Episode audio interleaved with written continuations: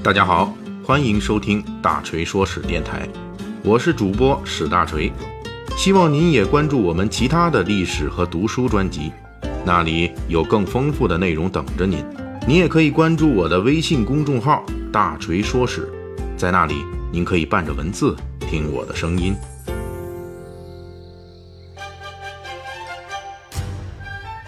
前几回《三国演义》细节解密，大锤向读者听友们介绍的都是活动于三国时代的历史人物，或者是在三国活动的虚拟人物。这一回呢，我们讲的就不是人了，什么呀？是动物。这《三国演义》中最著名的动物，首推那日行千里、忠义无双的赤兔马。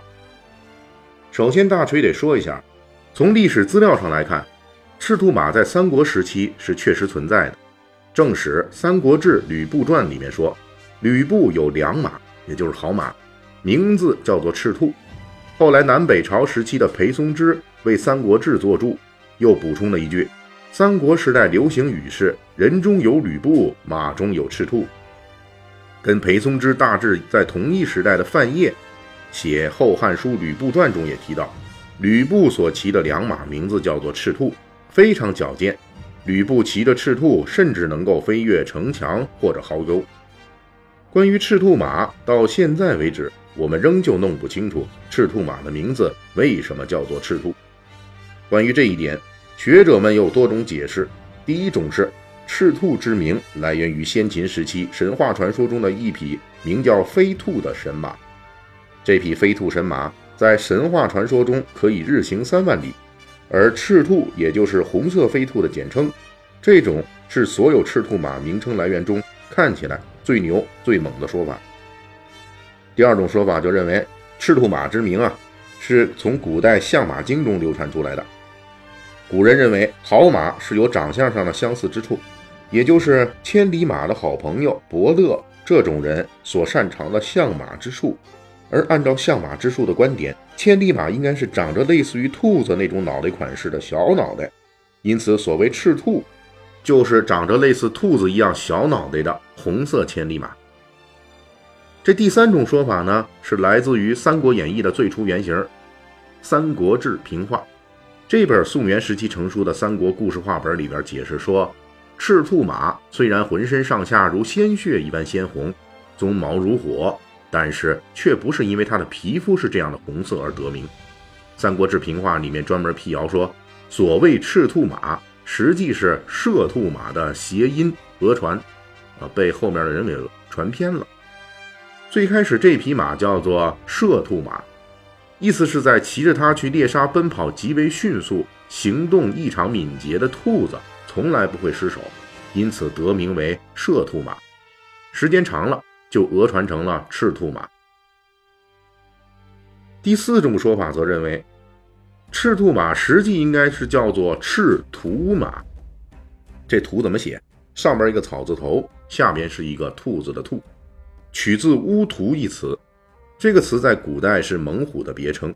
赤兔马就是皮肤血红的，像猛虎一样勇烈的名马。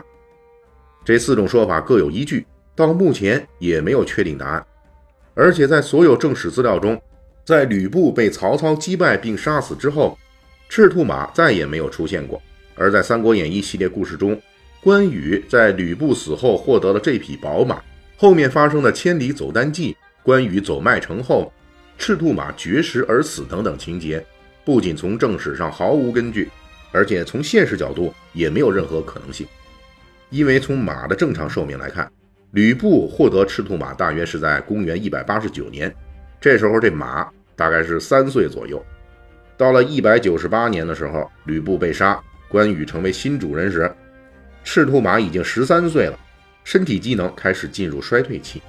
公元二百二十年，关羽被杀，赤兔马已经三十五岁以上了。不要说骑着赤兔马，赤兔马能够活到这个年纪，那已经是很神奇了，因为马的平均寿命也就三十岁。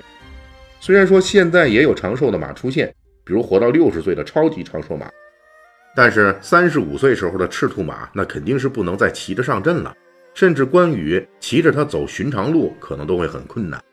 因此，从历史和常识的这种校对来说，关羽基本不可能骑着赤兔马走麦城。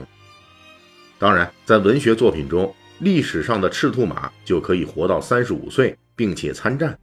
这是因为在《三国演义》成书之前的三国相关故事评话中，赤兔马就不再是一匹普通的千里马了。这赤兔马平时不吃草料，只吃鱼虾啊！你看看吃海鲜，是龙种化身的神兽。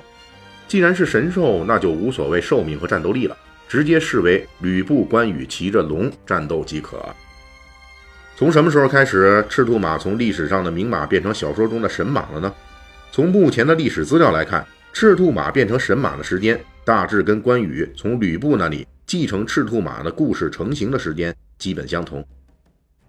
其实，如果查阅历史资料，就会发现，从关羽活动的三国时代一直到唐代，在这段六百年的时间里，古人们都是认为赤兔马只跟吕布有关系，而跟关羽没什么关系。比如唐朝著名诗人李贺，就是那个号称李鬼的，在他的《马诗》中写道。赤兔无人用，当须吕布骑。也就是说，到了唐朝李贺的时候，大家还认为赤兔马只能是吕布来骑的。这吕布一完蛋，那就没有人来骑赤兔马了。大约是在宋元时期，赤兔马被文艺创作者们强行分配给了关羽。而且大锤在之前的《三国演义细节解密之二：关羽何时开始用大刀》中也提到过，关羽正是从这个时期。从古代名将变成了古代神将，人类使用不了的青龙偃月刀，他也使了；这人类干不掉的蚩尤，他也给劈了。也就是在宋元时期的这一轮关羽从人到神的升级过程中，作为三国时代最有名的战马赤兔马，也一并被神将关羽给承包了。而且恰恰是因为神将关羽的二次承包，在这个过程中，赤兔马也沾了关羽的仙气儿。从古代的名马变成了古代的神马，这个过程我们是能够在这一时期的文学作品中找到相关证据的。比如在《三国志平话》一书中，关羽搞到赤兔马的时候，赤兔马已经神化为龙种之马，饲料鱼虾了。而在稍晚时间成型的《花关所传》故事中，与关羽大军对抗的敌将王志，他骑的青金兽会吓跑敌人的寻常战马。关索最初 PK 王志就吃了这个亏，他的胯下战马直接被对方吓跑了。后来关索骑着他爹关羽临时出借的赤兔马，因为赤兔马是神兽，就百无禁忌，不怕青金兽。关索顺利把王志给 KO 了。神驹赤兔马被分配给了神将关羽，一举奠定了他作为《三国演义》第一神驹的地位。正如清代毛宗刚在《三国演义》。关羽获赠赤兔马这一段情节时批下的那句话：“人则主，马亦则主。幸哉赤兔，今乃得其主矣。”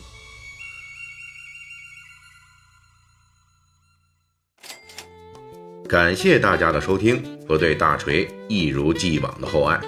如果您手头富裕呢，可以给我打个赏，咱一亿不嫌多，十万不嫌少，好让大锤早日实现。人生的小目标。